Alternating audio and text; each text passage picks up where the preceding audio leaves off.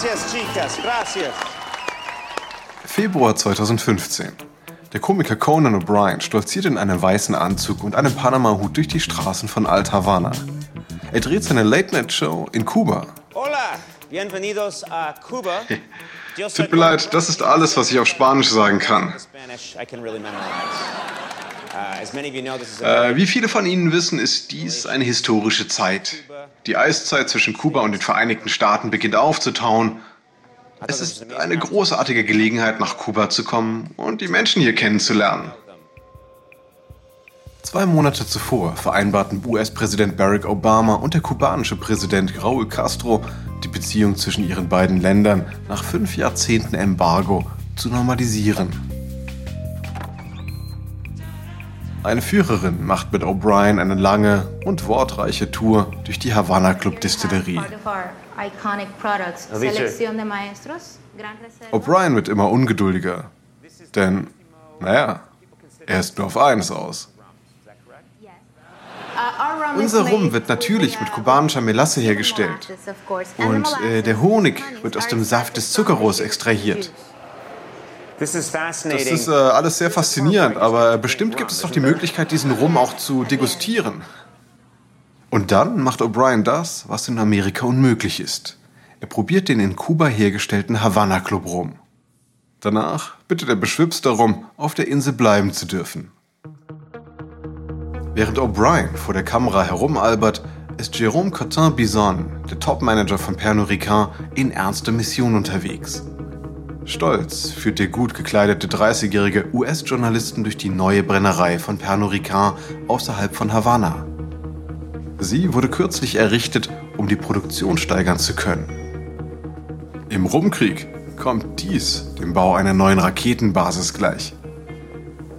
Während sie an sieben Meter hohen Kesseln aus Edelstahl vorbeigehen, wendet sich ein Journalist an den französischen Geschäftsmann. Sind das hier Gärtanks? Ganz genau. Jeder fasst 11.000 Liter kubanische Melasse, Hefe und Wasser, die zu Rum vergoren werden. Die Brennkessel hier werden alle vier Stunden nachgefüllt. Ein Gabelstapler mit Havana Club Fässern rumpelt vorbei. Warum so viel? Cotin Bison lächelt.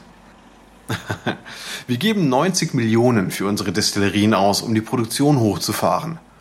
Wenn das Embargo aufgehoben wird, können wir unseren Rum, den wir Havanista nennen, auf dem größten Rum-Absatzmarkt der Welt verkaufen, den Vereinigten Staaten. Wir haben lange auf diesen Moment gewartet. Wirklich? Bacardi ist doch der größte Rumhersteller der Welt und in den USA bereits etabliert. Glauben Sie, Sie können ihn schlagen? Ganz klar, ganz klar. Die Amerikaner werden den Qualitätsunterschied zwischen unserem Havana Club, der tatsächlich in Kuba hergestellt wird, und dem Havana Club von Bacardi aus Puerto Rico erkennen. So einfach ist das. Aber in diesem Konflikt ist noch nie etwas einfach gewesen. Bacardi und Pernod Ricard haben ihn jahrzehntelang vor Gericht und im Kongress ausgefochten. Und jetzt bereitet Pernod Ricard im Stillen seine Waffen vor, um eine neue Front zu eröffnen. In amerikanischen Spirituosengeschäften und Bars.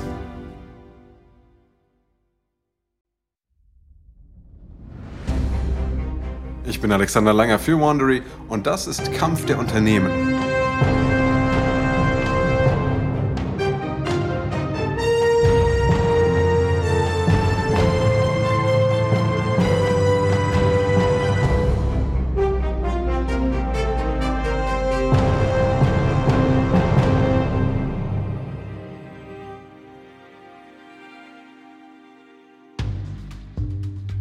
Der letzten Folge gab Bacardi viel Geld für Lobbyisten und Anwälte aus, um Pernod Ricard die US-Markenrechte für Havana Club abzuluxen. Doch nach Niederlagen vor Gericht hat Pernod Ricard einen neuen Plan für den Fall ausgearbeitet, dass das Embargo fällt. Das Unternehmen will den US-Markt mit seinem Rum Havanista fluten. Aber die Politik verhindert, dass das Vorhaben ein Selbstläufer wird. Dies ist Episode 6. Last Call.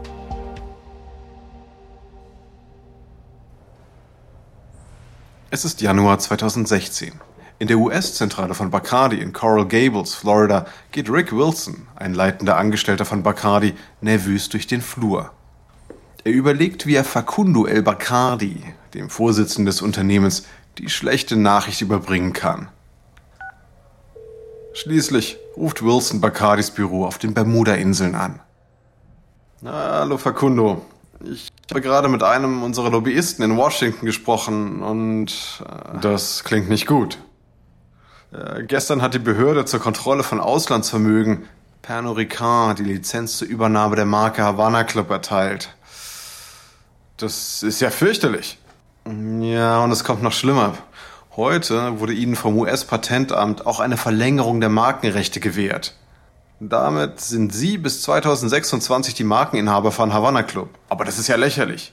Ihre Markenrechte sind vor zehn Jahren abgelaufen. Wir haben Havana Club hergestellt und in den USA verkauft. Nicht Sie. Ich weiß, ich weiß. Und? Was ist passiert? Schwer zu sagen. Es, es könnte etwas damit zu tun haben, dass die Obama-Regierung Kuba jetzt die Hand reicht. Vielleicht gab das Pernod Ricard am Ende die Möglichkeit, richtig zu verhandeln. Aber der oberste Gerichtshof hat doch vor vier Jahren zu unseren Gunsten entschieden. Welche Möglichkeiten haben wir denn jetzt? Nun, wenn die US-Regierung Pernod Ricard das Markenrecht gibt und den Verkauf von Havana Club erlaubt, verstößt sie gegen Paragraph 211. Und das bedeutet, dass die USA ihr eigenes Gesetz brechen würden. Also gut. Wir werden die US-Regierung verklagen.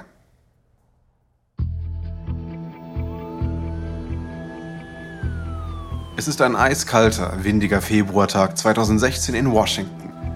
Bei einer Anhörung im Justizausschuss des Repräsentantenhauses will der republikanische Vorsitzende Daryl Issa die Obama-Regierung unter Druck setzen, weil sie die US-Marke Havana Club an Pernod Ricard zurückgegeben hat. Sein Angriffsziel ist ein Vertreter des Außenministeriums, Kurt Tong. Ich möchte sehr gerne wissen, ob es auch um Havana Club ging, als die Obama-Regierung über die neuen Beziehungen zu Kuba verhandelt hat. Äh, Herr Abgeordneter, meines Wissens nach wurde das gar nicht besprochen. Eiser blickt ungläubig. Wollen Sie mir wirklich erzählen, dass die Marke Havana Club, wegen der Kuba jahrelang mit unserer Regierung im Clinch lag, in den Verhandlungen überhaupt nicht zur Sprache kam? Herr Abgeordneter, Kuba hat das Thema Havana Club sicherlich erwähnt, aber meines Wissens gab es keine Vereinbarung die Marke betreffend. Mr. Tong, selbst wenn kein Quid pro Quo verhandelt wurde, hat die Regierung mit der Vergabe der Havana Club Marke an Kuba und Pernod Ricard den Paragraphen 211 verletzt. Und das Gesetz untersagt die Anerkennung von Marken, die vom Castro-Regime enteignet wurden. Dies war nur die Eröffnung von Aissas verbaler Attacke. Dann folgt der Hauptakt. Aissa holt zwei Flaschen unter der Bank hervor, auf der er sitzt, und hält sie hoch. Sie unterscheiden sich in Form und Farbe, aber beide tragen die Aufschrift Havana Club. Eine dieser Flaschen wird in Puerto Rico hergestellt, wo 1400 amerikanische Erwerbstätige 40.000 US-Dollar pro Jahr verdienen. Die andere wird in Kuba von Menschen produziert, die ein Einkommen von jährlich 240 Dollar haben. Aufgrund des Spiels, das das Außenministerium mit Kuba treibt, werden Angestellte in Puerto Rico entlassen werden. Was sagen Sie dazu? Ähm, soweit ich weiß, sind die Auswirkungen noch nicht absehbar. Die Angelegenheit wird vor Gericht geklärt werden. Eiser erreicht nicht, was er wollte, aber immerhin bleibt der Paragraph 211 in den Gesetzbüchern. Bacardi hofft, dass dies ausreicht, um den auf Kuba hergestellten Havana Club von Pernod Ricard vom US-Markt auszuschließen. Doch der Kongress und Präsident Obama sind auf Kollisionskurs. Im März 2016 besucht Präsident Obama Havanna. Ich danke Ihnen vielmals, Präsident Castro und allen Kubanern. Vielen Dank. Vielen Dank für den herzlichen Empfang. Es ist eine Ehre für mich, heute hier sein zu dürfen.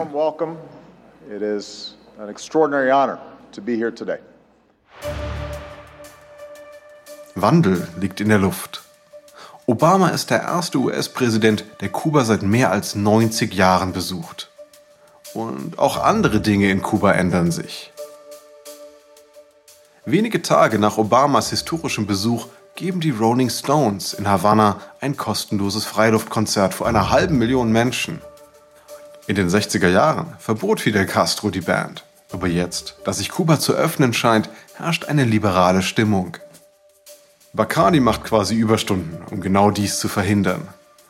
Und Kuba und Pernod Ricard müssen sich einer neuen, ernüchternden Realität stellen.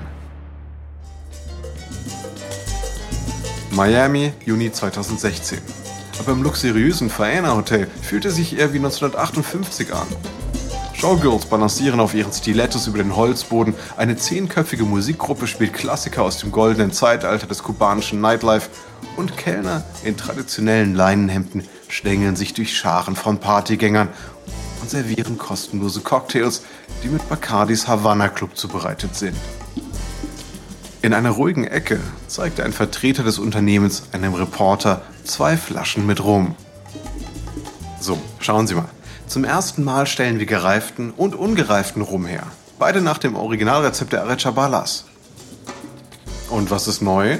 Sie haben doch schon einige Versionen von Havana Club auf den Markt gebracht, oder? Naja, diese sollten uns als Markeneigner von Havana Club bekannt machen.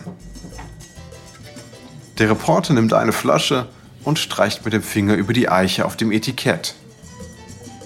Sehen Sie? Das Etikett ist fast identisch mit dem der Arechabalas, der Erfinder von Havana Club. Wir brennen den Rum noch immer nach ihrem Rezept. Aber Ihr Havana Club wird in Puerto Rico hergestellt. Naja, aber das Etikett muss doch nicht den Produktionsort des Getränks nennen. Es muss vor allem aussagekräftig sein. Nur wenige Monate später feiert auch Pernod Ricard den Relaunch seines Havana Club Rums mit einer Veranstaltung in Havanna. Pernod Ricard hält die Rechte an der US-Marke Havana Club und das Embargo scheint aufgehoben zu sein. Der Konzern gewinnt an Schwung und möchte, dass die ganze Welt es weiß. Der französische Geschäftsführer von Havana Club, Jérôme Cotin-Bison, gibt eine Pressekonferenz. Werden Sie also Ihre neue Marke Havanista aufgeben? Ist das richtig? Ja, Solange die Zulassung für die Erneuerung unserer Marke unsicher war, war Havanista unsere Backup-Alternative. Aber nun normalisieren sich die Beziehungen und wir treiben das Geschäft mit Havana Club voran. Und glauben Sie, er wird bald in den USA erhältlich sein? ich sag Ihnen mal was. Wenn das Embargo morgen endet, beginnen wir sofort mit dem Export. Es scheint so, als würden bald die Verbraucher mit der Wahl ihres Lieblings-Havana Club über die Schicksale von Bacardi und Pernod Ricard bestimmen. Doch politische Veränderungen in Havanna und in Washington werden diesen Showdown erstmal auf Eis legen. Eilmeldung aus Havanna. Fidel Castro, der Rebell, der Präsident wurde, ist tot. Der Diktator von Kuba ist heute Abend im Alter von 90 Jahren verstorben. 25. November 2016. Fidel Castro ist tot. Im Little Havana genannten Stadtviertel von Miami wird gefeiert. Es ist die Heimat der vor Castro gefürchteten Exilkubaner. In Miamis Little Havana füllen hupende Autos die Straßen, junge und alte Menschen schwenken die kubanische Flagge, es wird das Wort Freiheit skandiert. In Kuba kommen tausende Trauernde zusammen, um dem Militärkonvoi mit der Asche ihres Führers zuzuwinken. Der Konvoi fährt dieselbe Strecke, die Castro und seine Gefährten 1959 zur Feier der Revolution zurückgelegt haben. Doch diesmal bewegt sich der Zug in die entgegengesetzte Richtung. Castros letzte Reise führt ihn zurück in seine Heimatstadt Santiago de Cuba. Er wird nur wenige Meter entfernt von einem Obelisken beigesetzt, der auf dem Grab von Emilio Bacardi thront, Sohn des Firmengründers Facundo Bacardi Imasso. Das groteske Nebeneinander sticht auch der Familie Bacardi ins Auge. Ihr alter Feind Castro mag verschwunden sein, aber der Kampf um den Havana Club geht weiter. Und im Weißen Haus werden sie einen unerwarteten Verbündeten finden.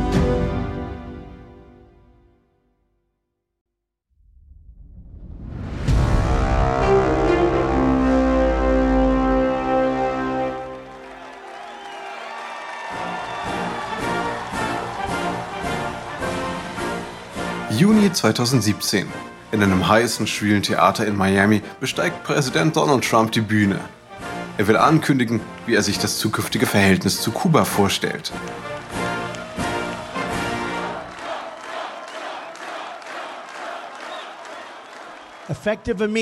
Mit sofortiger Wirkung kündige ich das völlig einseitige Abkommen der letzten Regierung mit Kuba.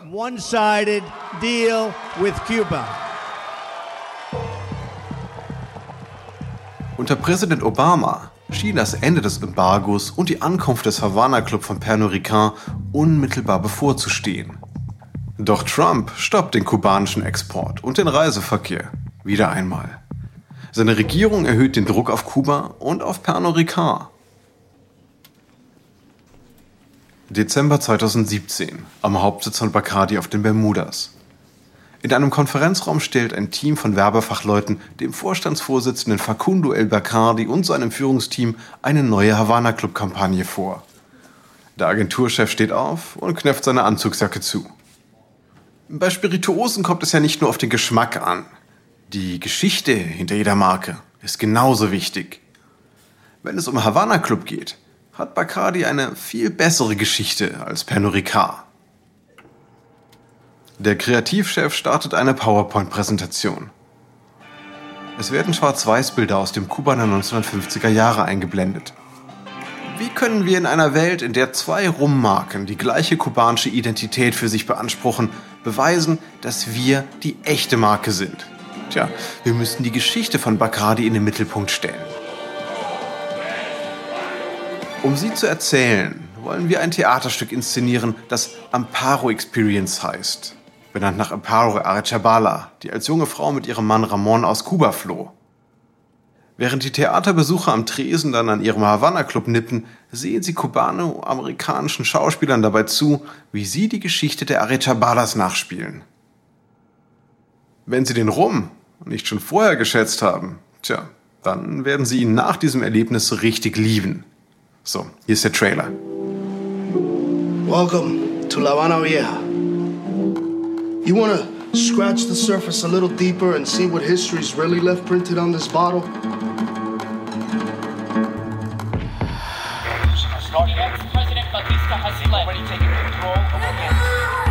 The Havana Club.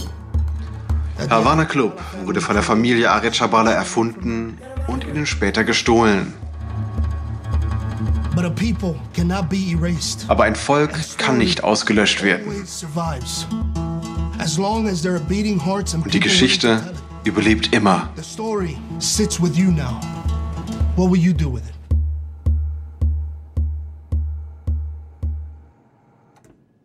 Die Präsentation endet. So, dies ist das erste Mal, dass ein Spirituosenhersteller für seine Marke ein Theaterstück finanziert, das die Hintergrundgeschichte eines Getränks erzählt. Aber das ist nicht alles. Dazu wird es dann Print, Radio und TV-Werbung mit dem Slogan Forever Cuban geben. Das ist unsere Geschichte. Havana Club. Vertrieben aus der Heimat, gereift im Exil. Bacardi schüttelt dem Werbeleiter die Hand und wendet sich den anderen zu. Das ist brillant. Genau das brauchen wir. Aber vielleicht brauchen Sie es gar nicht so dringend.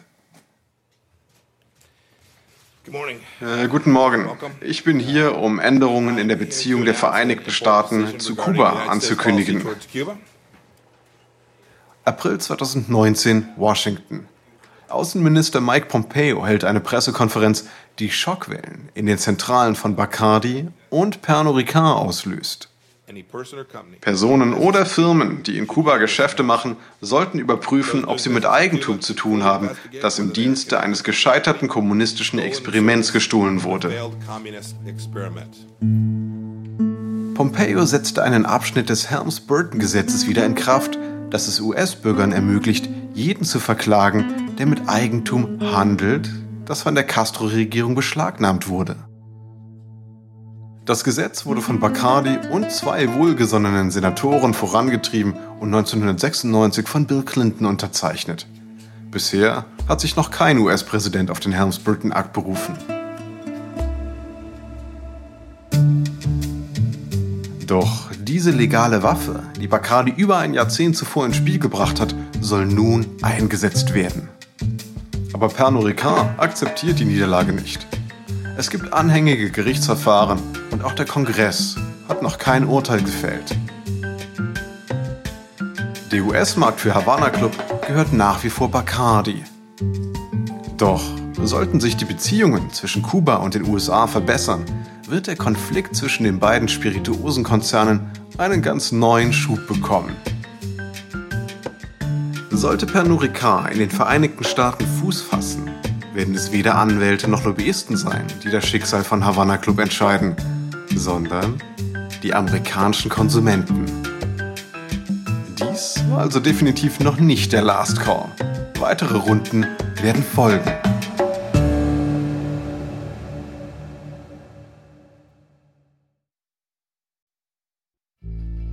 Das ist Episode 6 von Bacardi gegen Pernod Ricard aus Kampf der Unternehmen von Wandery.